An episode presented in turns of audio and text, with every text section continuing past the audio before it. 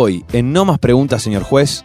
¿Existe un peligro en utilizar el reconocimiento facial con fines de vigilancia?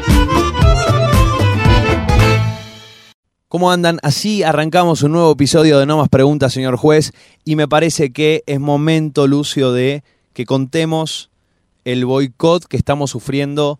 Yo creo que por hablar a veces mal de ella estamos sufriendo un boicot, vamos a humanizar a la tecnología.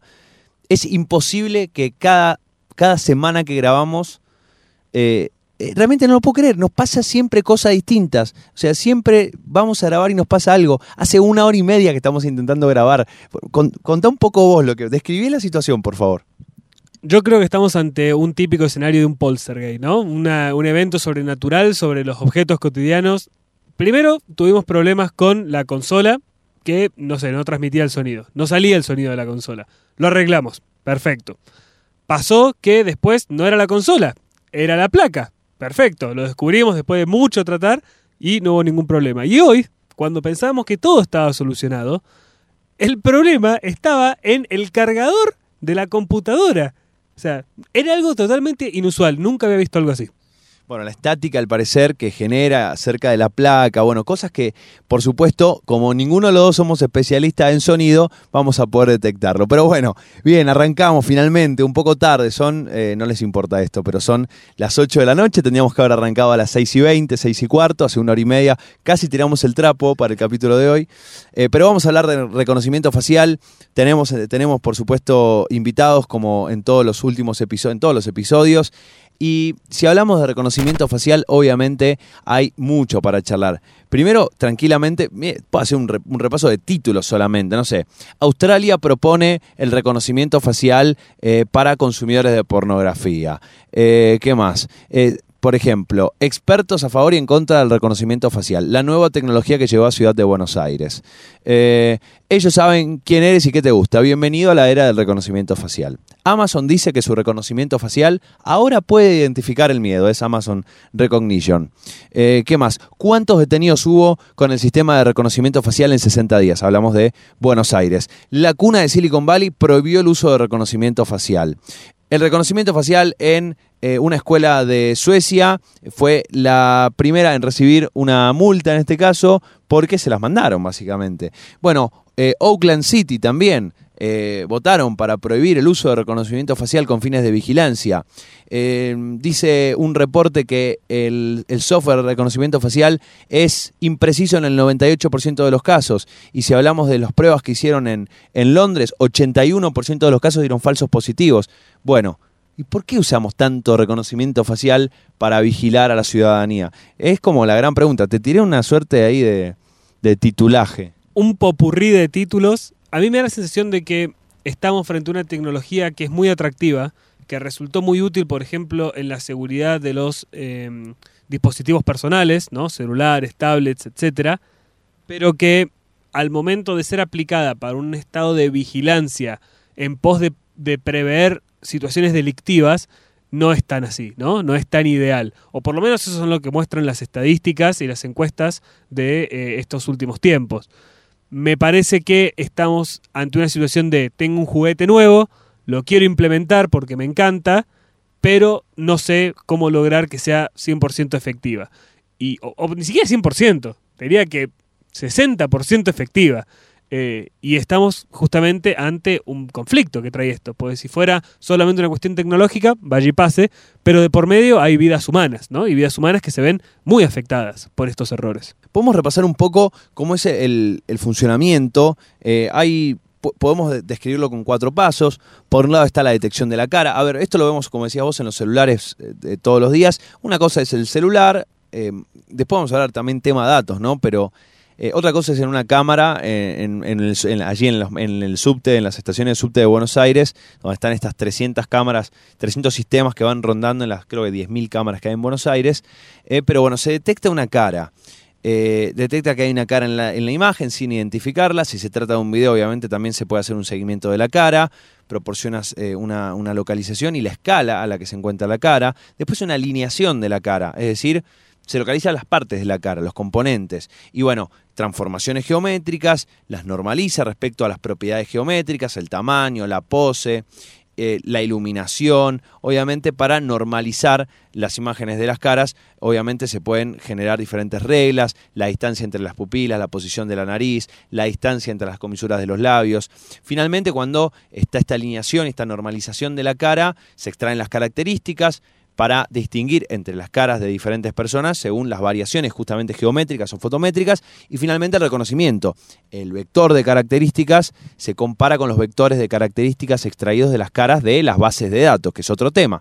¿Dónde? O sea, cuáles son las bases de datos que eh, se, se utilizan. Bueno, si encuentra uno con un porcentaje elevado de similitud, devuelve la identidad de la cara. O sea, si no, nos indica que es una cara desconocida. Ahora, eh, como decía vos, muy bonito, está bueno para desbloquear el celular. Ahora la app de Mi Argentina para hacer un montón de trámites, tener el DNI digital, el carnet de conducir, todo eso. Tenemos que hacer un reconocimiento biométrico de nuestra cara. Buenísimo. Ahora, ¿qué pasa con la información? Eh, ustedes saben que, como les decía, hay varias ciudades del mundo donde ya se está prohibiendo pero hay muchas ciudades donde se quiere implementar este sistema eh, para vigilar, pero según muchos gobiernos y muchas ciudades, para eh, aumentar la seguridad, por ejemplo, para que eh, se, se, detecten a prófugos de la justicia que andan dando vuelta. ¿A costa de qué implementamos este sistema?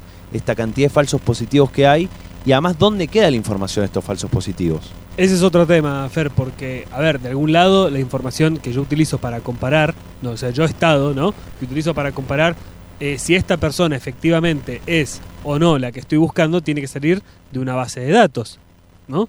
Y una base de datos que, eh, bueno, vaya a saber de dónde se obtuvieron, de qué forma se obtuvieron, y es lo que decíamos antes, ¿no? Está muy en juego una cuestión eh, profunda y delicada que es el bienestar de las personas también el bienestar más allá de el contacto que se tenga con la parte delictiva que estas cámaras buscan eh, restringir o, eliminar, sino la cuestión de esto, ¿no? Los falsos positivos me llevan detenido, me como un garrón porque estoy en la comisaría y si no me van a buscar no puedo salir. Bueno, ¿no? Todas las situaciones que conocemos y que se han dado a conocer en los medios en, este último tiempo.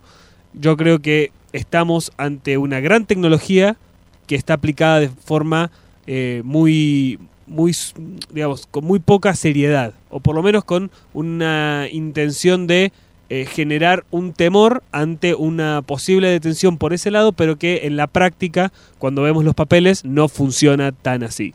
Eh, si vemos los casos de Buenos Aires, cuando se implementó a los tres meses, se identificó un promedio de 14 personas por día, sistema que funciona en subtes y ferrocarriles de Buenos Aires. Eh, activó 1.227 alertas, unas 226 personas fueron detenidas por delitos graves, es decir, el 18,41%, y hubo 1.001 casos restantes, 81,59% que terminaron en libertad, pero se comieron tremendo garrón. 81,59% que si uno eh, va justamente a, a otros reportes, por ejemplo, no sé, la policía metropolitana en, la, en el Reino Unido. Eh, el, software fue em, impreciso en el 98% de los casos. Eh, lo probaron durante un tiempo. Eh, también hablan de reportes usados en South Wales, que la policía justamente tuvo 2.400 falsos positivos desde junio del 2017. Por lo tanto, es una tecnología con mucho por mejorar. Pero de pronto hay otras preguntas. ¿Es necesario meter este tipo de software para vigilarnos, para que la ciudadanía, porque también uno sabe qué pasa cuando está frente a una cámara, uno cambia la conducta. Eh, para el, que vaya a delinquir puede llegar a ser algo que eh, lo persuada. La verdad que puede que sí, pero realmente otros lo hacen igual, otros van, rompen la cámara. Eh, me parece que si el costo por mayor seguridad es este, deberíamos buscar otras alternativas. Totalmente, ¿no? Pasa por ese lado. Es más lo que se pone en juego que lo que ganamos.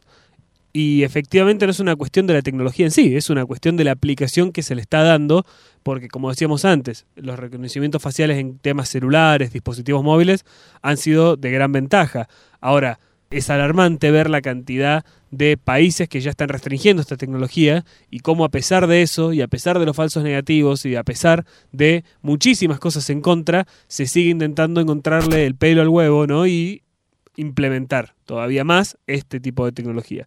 Creo que hay más que perder que para ganar y efectivamente es algo que se tiene que poner por lo menos en cuestión, ¿no? Por lo menos dudar de si esto es una necesidad o algo que eh, de lo que podemos prescindir después. A todo esto lo, consultamos con Javier Palero, un amigo de paso, eh, le, agradecemos muchísimo por la buena onda, además charlamos siempre eh, en la radio, así que es un genio, Javier, síganlo. Es coordinador de políticas públicas en Latinoamérica de la ONG Access Now, que bueno, se encarga mucho de estos temas, y le hicimos varias preguntas. por ejemplo, eh, cuál es el límite que no debería cruzar un Estado, según su opinión, en el uso de esta tecnología con fines de vigilancia, si la ciudadanía está lo suficientemente informada respecto de su implementación, por ejemplo, en, en Buenos Aires. Bueno, al respecto de estas preguntas, Javier, esto es lo que nos contestaba. Yo creo que lo que es esencial en este caso es entender criterios de proporcionalidad. Esto es una herramienta que por el solo hecho de existir, por el solo hecho de utilizarse, de hacerse el pasaje de una persona por, un, eh, este, por una base de datos ¿no? para reconocimiento facial, eso ya constituye una cierta violación de la privacidad. La toma de la imagen en un sentido y luego también en la utilización de esa imagen frente a la base de datos para buscar un match o una coincidencia, eso ya es una violación a, la privacidad de los ciudadanos. Es como estar en una rueda de reconocimiento, como si la policía lo llevara uno a una comisaría y lo pusiera frente a otras personas para que una tercera lo reconozca. Eh, es como para tener una idea ¿no? de lo que significa, pero nada más que se hace fácil, rápido y a un nivel que nos parece casi invisible pero la lesión a la privacidad existe de todas maneras. Esto nos lleva a pensar que el límite que debería haber es el límite de la necesidad y la proporcionalidad, que son criterios clave a la hora de determinar violaciones de derechos humanos. Eh, esto es, que si es si no es necesario, o sea, si hay otras maneras más sencillas de lograr el mismo objetivo, que se usen esas maneras. Y para que sea proporcional, eh, el tipo de violación que se hace a la privacidad debería ser la menor posible en el caso de ser necesaria. Entonces, por lo tanto, si se puede lograr el mismo objetivo con una utilización menos lesiva, mejor. Por ejemplo, para el caso de reconocimiento facial, el hecho de que exista un reconocimiento facial eh, permanente en la vía pública a todo ciudadano que cruza por frente de una cámara es, claramente desproporcionado e innecesario. Pero, por ejemplo, si se hiciera cuando se detiene a una persona para compararla con una base de datos de delincuentes, etcétera, quizá podría ser un poco más aceptable. De todas maneras, hay varias este, especificidades respecto de cómo funciona la tecnología y cómo se implementa que habría que revisar para determinar si esa necesidad de proporcionalidad se dan en el caso. Bien, allí, bueno, Javi lo dejó muy claro, me parece que está en estos dos conceptos, eh, necesidad y proporcionalidad. ¿En qué, en qué, de qué manera, o sea, es necesario hacerse esas preguntas? Y por otro lado, ¿cuál es la proporción en la que utilizamos esto? De pronto no me parece más decir, bueno, atrapamos un vago, una vaga, bueno, dale, pasalo por el escáner de reconocimiento facial, a ver si tira un match, a ver si es el que estamos buscando. Eh, pero permanentemente tener vigilada a tener vigilada a la, sociedad, casi como si, o sea, no quiero meterme en, vertes políticos particularmente, pero casi como si para la reta fuera cool meter esta tecnología y es como, ah, mira, somos, somos copados porque estamos metiendo esta tecnología de, última generación. Claro, no es lo que te decía antes, la idea de, bueno, tengo el juguete nuevo, entonces lo quiero implementar, lo quiero mostrar eh, a toda costa. Me parece que en cuanto a la medida está la parte más acertada, ¿no? Si yo pongo en cada esquina de cada calle una cámara que, que tenga reconocimiento facial, evidentemente no sé si es proporcional a eh, el nivel de delincuencia que voy a ir frenando, por lo menos no lo es en los números que hemos, que hemos ido analizando ahora en el programa. Eh, y creo que sí se puede implementar de mejor manera con un fin mucho más puntual o en situaciones específicas. Ahora, ¿qué te van a responder? Seguramente, bueno, ah, pero de esa manera no prevenís, sino que justamente ya habiendo sucedido el hecho, vos tenés que saltar después de que pasó tal y cual delito. Bueno, pero efectivamente ahora tampoco estás cumpliendo nada, porque si te están saliendo el 98% de falso positivo, no estás tampoco llegando a ningún lado, digamos. Javi siguió eh, compartiendo con nosotros y, es muy interesante. Escuchen atentamente porque realmente la tiene muy clara. La ciudadanía por lo general no está lo suficientemente informada sobre la implementación de estas tecnologías. Simplemente porque a veces eh, ni siquiera los propios gobiernos cuando las compren saben bien cómo funcionan. Las empresas que venden estas tecnologías las venden como sencillas, rápidas, casi mágicas, infalibles y sin ningún riesgo. Algo que es totalmente falso, ¿no? Tienen riesgos muy grandes respecto de su implementación y, de su simple existencia, ¿no? El, utilizar y crear estos sistemas de vigilancia ya implican un riesgo. Pero además cuando se utilizan mal, que es casi siempre el caso, eh, hay riesgos añadidos. Em, la gente no conoce mucho sobre la tecnología, de vuelta hay esta idea de que la tecnología es mágica, infalible, de que va a hacer que la delincuencia disminuya simplemente por existir, eh, y hay muy poco este, eh, espíritu crítico a la hora de evaluarlas, ¿no? de ver cómo funcionan. Por otro lado, este, los estados cuando piensan en la solución de seguridad que quieren lograr, hacen una arquitectura de ese sistema licitan o compran esta tecnología, la implementan y después la, evalúan, si es que a veces lo hacen, en todos esos pasos no son lo suficientemente transparentes. De hecho, en muchos casos las organizaciones de la sociedad civil, como la nuestra, tenemos que estar dependiendo de pedidos de información pública para que nos digan lo mínimo que debería ser información disponible para todos los ciudadanos. Hay dos cosas. Por un lado, no está bueno demonizar la tecnología, pero por otro lado tampoco está bueno glorificarla, porque de pronto, ah, mirá, es, la, es lo que nos vino a resolver. Entonces el Estado tiene una cuña más ahí, porque sí, esto les va a gustar. Eh, y, doy fe que Access Now, así como eh, ADC también, permanentemente están haciendo pedidos de información pública porque no es lo suficiente suficientemente transparente y al no ser lo suficientemente transparente, también desalienta a que el ciudadano, si quiere saber más, pueda acceder fácil a esa información. Ahí hay un punto clave, ¿no? El acceso que tenemos a la información, el ciudadano común y el que se tiene por parte de las empresas. Entonces, eh, otro tema más para tener en cuenta, lo que decíamos antes y que tiene que ver con esto, las bases de datos, ¿no? Toda la información que se tiene, tuya, mía, de vos, de vos que estás escuchando también, eh, y que a la hora de hacer uso responsable de esa información, hay muchísimas trabas también. Entonces, bueno, acá es donde viene la tecnología a supuestamente facilitar o brindar una solución mágica. Eh, y todos sabemos, me parece que a esta altura del partido, eh, soluciones mágicas no hay. Sobre los falsos positivos y qué sucede con eso, bueno, no sabemos, justamente por la falta de transparencia que hay respecto del funcionamiento del sistema, qué es lo que sucede con datos de falsos positivos, con este, posibles, por ejemplo, brechas de seguridad, respecto de la, de la supuesta o no este, efectividad. De eso no hay mucha información suficiente. Respecto de por qué se hace tanto hincapié en esto para como una solución al tema de la seguridad, bueno, yo creo, nosotros creemos que es una especie de mezcla de ignorancia por parte de algunos operadores judiciales con la necesidad de dar soluciones a la gente y de, y de digamos, parecer modernos y eficientes a la hora de, enfrentar un problema social, porque la seguridad es un problema social que tiene muchas causas y por lo tanto tendría que tener soluciones también multicausales eh, y más permanentes, no solamente desde el lado represivo o desde el lado de tener en una bonita filmación una, un ilícito que después lo vemos en, el noticiero y nos horrorizamos, lo ideal sería que eso se prevenga, que no suceda, que hubiera habido en ese lugar un policía parado o otra clase de medida de seguridad más efectiva que meramente tener un registro. ¿No? Hay una cierta evidencia de que las cámaras de seguridad son disuasivas. Esto quiere decir que cuando un delincuente ve que hay una cámara de seguridad en un lugar, en algunos casos pareciera no cometer el delito en ese lugar, pero lo que sucede es que va a cometerlo al siguiente lugar cercano donde no haya cámaras o donde no esté enfocado el, el ambiente. ¿no? El delito no se elimina, simplemente se corre se mueve. Eh, esto es algo que está estudiado ya en, varias instancias en distintos lugares del mundo. Por esa razón y por otras, por también los riesgos que implica y todo eso, hay varios países que decidieron no enfocarse en ese tipo de soluciones y usar otras para problemas de seguridad. Y ahí es el porqué de no necesariamente la última tecnología siempre tiene que ser, bueno, apliquémosla porque sí, porque es la última. Eh, bueno, lo hemos charlado ya varias veces, no porque sea lo mejor, lo último, bueno, hay que evaluar si, otra vez, volviendo a lo que decía antes, eh, Javi, proporcionalidad y, necesidad, realmente podemos hacerlo de otra manera, existen otras herramientas, yo creo que sí, que existen totalmente otras herramientas, reforzar la seguridad de otra manera, además, y me parece clarísimo, o sea, no quiero redundar sobre lo que ya está diciendo él, pero donde hay una cámara, bueno, el que delinque estará en otro lado o sea, o vas a llenar de cámaras absolutamente cada una de las calles, tres, cuatro cámaras por cuadra, hasta tener absolutamente la identidad de cada uno que se la vaya a mandar. Y bueno, vamos a vivir básicamente en un Big Brother. Claro, ahí está el tema, ¿no? O sea, para alcanzar este nivel de ideal que se quiere alcanzar, tendríamos que tener cámaras hasta en el inodoro y efectivamente esa no es una solución. Esa no es una solución porque aparte, está bien, es disuasivo, como decía Javi, pero el problema de, raíz, el problema base, no lo estás eliminando, sino lo que lo estás corriendo, digamos que lo estarías pateando abajo de la alfombra.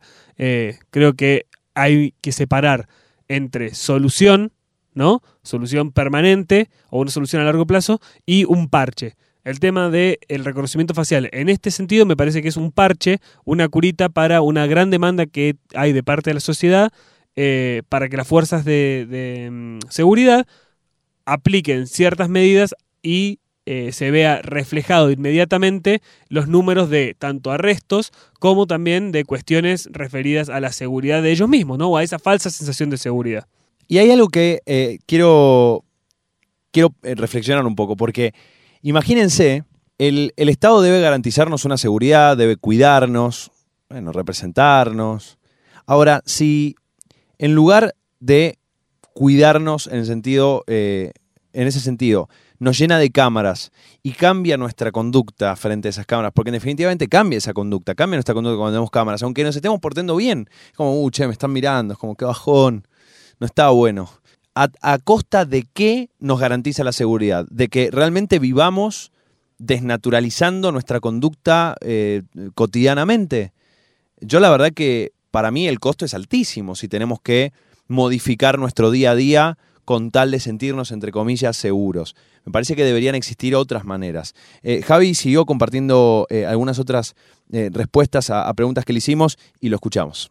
Los riesgos esos no son solamente los falsos positivos, ¿no? como hablábamos recién, sino también la posibilidad de que esa base de datos sea hackeada y mal utilizada y sea robada, digamos los abusos por parte de, organismos de seguridad, de policía, de, esa tecnología para otros fines que no son los de la vigilancia. Por ejemplo, son famosos los casos que hay de policías que utilizan sistemas de vigilancia para, para ver el paradero de sus exparejas y cosas así. En otros países del mundo ha sucedido esto. ¿no?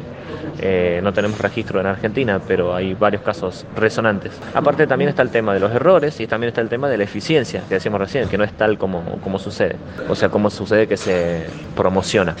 Bien, también le preguntamos a, a Javi eh, entender si debería garantizarse también la educación e información. A ver, lo que decíamos antes, si un ciudadano dice, bueno, está bien, quiero entender esto, ¿por qué, me, ¿por qué están estas cámaras? ¿Por qué está el sistema de reconocimiento facial? Quiero saber cómo funciona. Si se me graban la cara, queda la cara en la base de datos, queda ese reconocimiento en la casa, en la, eh, aunque dé negativo, eh, en la base de datos, cuánto tiempo queda, puedo acceder a esa información, puedo pedir que, si, que me digan qué información tienen sobre mí, sobre esas cámaras.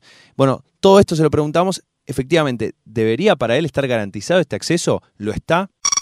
Respecto de garantías de educación e información, yo creo que son fundamentales, sobre todo las de información. Em, hay una gran falta en la forma en la que nosotros estamos adquiriendo tecnología e implementándolo en nuestras vidas diarias a una tasa cada vez más rápida y hay muy poca información respecto de cómo funciona, cuáles son sus riesgos y por supuesto mucho menos rol eh, serio por parte del Estado. Por ejemplo, cuando uno va a consumir un yogur al supermercado, uno no se preocupa de tener que ser uno un experto en bromatología para poder determinar si ese yogur está en buen estado o no. Hay regulaciones, leyes y reglas de todo tipo que hacen que quien produzca un yogur, por ejemplo, en el caso del ejemplo, tenga que cumplir con ciertos parámetros de, bromatología, de este, calidad de producto, etcétera, para que ese producto sea seguro de consumir. Y al mismo tiempo tiene ciertas responsabilidades el que lo vende, que es el dueño del negocio y así por el estilo. En el caso de algunas tecnologías como esta, no hay responsabilidades de ese tipo y el Estado no hace su trabajo de hacer inspecciones previas bien estrictas respecto de lo que se puede considerar aceptable o no respecto de derechos humanos. Por lo tanto, no, eh, a veces le pedimos a la gente que se eduque y que aprenda y que tenga que estar informada, y es cierto. Pero por otro lado, como con el ejemplo del yogur, no debería ser necesario. Uno debería ser capaz de confiar en organismos del Estado que lo protejan a uno, porque la obligación de hacer cumplir los derechos fundamentales de los ciudadanos siempre está en manos de los gobiernos. Lo dejó clarísimo. La verdad, no hay mucho más para agregar. Y zoom, pa Listo, no, me cerró la boca porque eh, es verdad, sí, está bueno que si querés acceder a la información accedas, pero eh, en definitiva vos en el Estado deberías confiar, deberías ser el que te cuida, el que te protege, el que te da la información, el que... todo. Ahora, la desprolijidad es eh, que está pegada, es como un abrojo a la historia argentina y a la política argentina y a la gestión argentina, la desprolijidad, la burocracia. Eh, entonces, en este sentido, ya no confiamos. Así como no confiamos en, nuestros dirigentes, no confiamos en, la clase política, como permanentemente llegan las elecciones y nos agarramos la cabeza. Bueno, en este sentido, no confiamos en que se hagan las cosas de forma prolija porque evidentemente a nuestro alrededor no está eh, prolijo en lo absoluto nada. O sea, todo lo que hacemos, los trámites que hacemos, siempre hay un botón que no anda, algo que está hecho, esto que está acá, esto que está pegado con cinta. Eh, entonces, sí, buenísimo. Eh, entonces, en el medio de hay desprolijidades y no se chequea lo suficiente y no se me garantiza la seguridad como, como al ciudadano le gustaría, bueno, ¿por qué no empezamos a pensar también, Lucio, en, en decir, bueno, que haya una consulta popular, que haya más comunicación en ese sentido? No de pronto decir, bueno, tampoco, eh, sí, no, bueno, pero a ver, ¿por qué no un plebiscito? ¿Por qué no empezar a informar, eh, acercar información y en ese sentido después tomar decisiones más en conjunto? Eh, no sé, yo sé por ahí un poco complicado lo que estoy planteando, pero volviendo al tema más original, la prolijidad. Entonces, si uno no puede estar seguro de que vaya a hacer eso prolijo, bueno, ya desconfía de por sí. Sí, no es como el tema de si no lo vas a hacer bien, entonces no lo hagas. Porque a fin de cuentas, en el país delatamos con alambre, el alambre dorado sigue siendo alambre de todas maneras. Y si te digo que no todo en el mundo del reconocimiento facial es malo, Y me tendrías que convencer, porque dimos, dimos eh, información bastante contundente sobre eh, la parte mala del reconocimiento facial. Así que tenés que tener un as bajo la manga. igual permíteme, no sobre el reconocimiento facial, que está buenísimo, sino sobre su implementación. Eh, la tecnología no está mala. El tema es, como siempre hablamos, en manos de quién. Sí, no es, no es la tecnología en sí, sino cómo se usa y de qué forma se usa y quiénes la usan. Así que es cierto, está bueno hacer la, la diferenciación ahí. En este, en este sentido nos comunicamos con la gente de Deep Vision. Ellos desarrollan tecnología de, de Computer Vision, eh, un campo de la inteligencia artificial que permite analizar, entender imágenes y videos de, de manera automática. La empresa la fundaron hace unos años, en el 2014, Agustín eh, que es eh, su CEO, y Leandro Lichtenstein, que es eh, el CTO, que son dos ingenieros en, computación, egresados de, la, Universidad de Córdoba, y son 30 personas actualmente, ya ha crecido mucho el equipo, eh, una parte trabaja en Córdoba, el equipo de ventas está en Estados Unidos, y básicamente se enfocan en proyectos de Smart Cities, en el campo de seguridad, planificación urbana, business intelligence, y eh, también están, tienen clientes en Estados Unidos, están ingresando a Europa y por supuesto en países de Latinoamérica como Brasil y Panamá. Pero no solo eso, también lo utilizan para casos más específicos como por ejemplo rescatar víctimas de la trata o prevención del acoso sexual en ciertos ámbitos. Por lo tanto, hay otras aplicaciones. Y es por eso que nos comunicamos con Beatriz Burgos, que es Head of Marketing de Deep Vision. Y esto nos cuenta un poco sobre eh, la empresa y cuál es el laburo que hacen. En Deep Vision eh, aplicamos eh, Computer Vision, eh, que es un campo de la inteligencia artificial que mediante técnicas de Deep Learning o Machine Learning permite analizar imágenes o videos de manera automatizada. Lo estamos aplicando con diferentes proyectos de nuestros clientes para seguridad, para planificación urbana, para publicidad, analizando imágenes o videos. En lo que respecta a algunos casos de aplicaciones al bien común, en imágenes podemos mencionar lo que hacemos con Global Emancipation Network, una ONG dedicada a rescatar víctimas de la trata, que analiza grandes volúmenes de imágenes que descarga de la Deep Web y de diferentes sitios de Internet y luego utilizando nuestra tecnología puede identificar personas que, que están desaparecidas o son víctimas de trata. Bien, allí Beatriz nos contó un poquito el panorama de- del laburo que hacen. Justamente le, le preguntamos, ¿cómo se protegen los datos? De, porque es un, es un gran tema el tema de los datos, ¿no? ¿Cómo se protegen los datos de los clientes o, los usuarios que obtienen justamente a través de- del reconocimiento facial? En lo que respecta a la protección de los datos de las personas, de los us- usuarios, en ese sentido adherimos y acompañamos a nuestros clientes mediante un proceso de consultoría para que cumplan con eh, la normativa de GDPR, que quiere decir Global Data Protection and Regulation de la Unión Europea, y otras reglamentaciones y legislaciones internacionales eh, para protección de datos personales. Desde esta perspectiva, nuestra tecnología permite habilitar lo que se llama un modo privado, es decir, que eh, los operadores de software no pueden acceder ni ver, por ejemplo, los rostros o las imágenes en video de personas que no hayan sido cargadas en la base de datos o no son visibles para, para los operadores del software. La información facial en el video que sale de la cámara o que se puede ver está como blureada. Esta medida de seguridad también ayuda a proteger los datos personales. Internamente el software aplica eh, transformaciones de orden matemático creando representaciones numéricas de la cara para que la información que no es visible de todas formas pueda ser eh, utilizada. A su vez, eh, en este sentido trabajamos con nuestros clientes para explicarles la importancia de obtener el consentimiento de los sujetos o de las personas que están cargadas en la base de datos, es decir, que esta carga no sea compulsiva. Les proveemos de cierta documentación legal eh, y les damos acompañamiento desde lo tecnológico en cada uno de los pasos que van dando. Beatriz nos decía algo muy importante, ¿no? La cuestión del consentimiento creo que es algo que en este tema se toma muy a la ligera y que no debería ser así. ¿no? O sea, si a mí me vas a meter en una base de datos, yo tengo que saber que voy a estar en esa base de datos. Y no solamente tengo que saber, sino que tengo que saber qué vas a hacer con mi información, porque en el mundo donde la información es tan valiosa, esto no es una cuestión que puede pasarse así nomás. Eh, estamos ante una situación donde eh, la, parte más personal de uno pasa a ser un elemento muy importante para empresas, para desarrolladoras, y que tomárselo a la ligera es tomarnos a la ligera a nosotros mismos, a nuestra persona, a fin de cuentas. Entonces, esto, el tema del consentimiento, es hora también de darle la importancia que requiere en cuanto a el dato de uno y los datos que las empresas y diferentes compañías almacenan cómo los almacenan, dónde y para qué los usan. ¿Qué opinión tiene la empresa del uso de reconocimiento facial para fines de vigilancia por parte del Estado? La tecnología de reconocimiento facial, al igual que cualquier otra tecnología, debe estar eh, regulada, debe haber organismos gubernamentales o estatales que definan qué se puede y qué no se puede hacer eh, con esa información.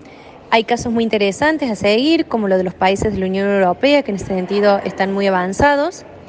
Y lo que siempre destacamos cuando trabajamos con clientes que utilizan reconocimiento facial para fines de seguridad, es que la tecnología de reconocimiento facial es un elemento más para ayudar en la prevención del crimen o en la detección de, alguna persona que eh, delincuente o que, esté cargada en una base de datos, pero que tiene que seguir las mismas normativas y perspectivas legales que se aplicaría para cualquier otra situación eh, donde esté interviniendo el Estado para casos de seguridad y que a su vez es una herramienta más, es una ayuda, no es una solución a un problema.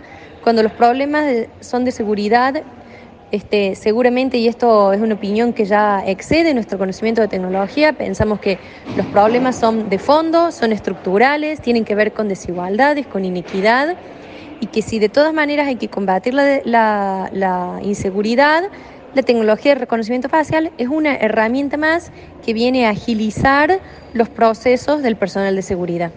Creo que lo dejó muy claro. La tecnología de reconocimiento facial es una herramienta más, no es la solución mágica, no es eh, el deseo concedido por el genio del Estado al problema de la inseguridad, sino que es una herramienta más de la que se tiene que valer el Estado para eh, ir combatiendo la inseguridad pero definitivamente no abusar de ella, ¿no? Como cualquier otro método o herramienta. Gracias a Beatriz, gracias a Javier por haber participado hoy. Por supuesto, la idea, como siempre, es traerle diferentes visiones, diferentes eh, opiniones, posturas sobre esto, información, bueno, un poco de charla por nuestra parte también. Eh, acercarles esto, reflexionar juntos. ¿Qué opinión tenés al respecto? Em, si nos estás escuchando y estás en Buenos Aires o en alguna ciudad donde esté implementado este sistema, ¿cómo te sentís al respecto? ¿Qué opinión tenés? Insisto. Eh, acá hemos llegado en este eh, nuevo episodio de No Más Preguntas, señor juez. Debo decirles que antes de empezar el episodio nos tomamos una birra y ahora nos estamos muriendo de calor, así que probablemente nos tomemos otra. Eh, espero que el episodio próximo eh, la técnica nos acompañe. Te pido por favor, consolita de mi vida, acompañanos. Nosotros no te hacemos ningún daño, te guardamos en la caja con los plásticos originales. Eh, no tenés por qué fallar, te lo pedimos por favor. Así que si les gustó, compartan, recomienden. Nos encuentran en todas las redes, estamos como arroba NMPSJ, me lo aprendí ya muy bien para este episodio. En No Más Preguntas, señor juez, en todas las redes sociales, síganos, compartan y por supuesto en Spotify, Apple Podcast, Google Podcast está este, este episodio. Insisto, compártanlo, recomienden, tírenos feedback y la verdad ha sido un placer. Un placer como siempre, mi nombre es Lucio Rabagnani. Fernando Lerner por acá y así cerramos porque no hay más preguntas, señor juez.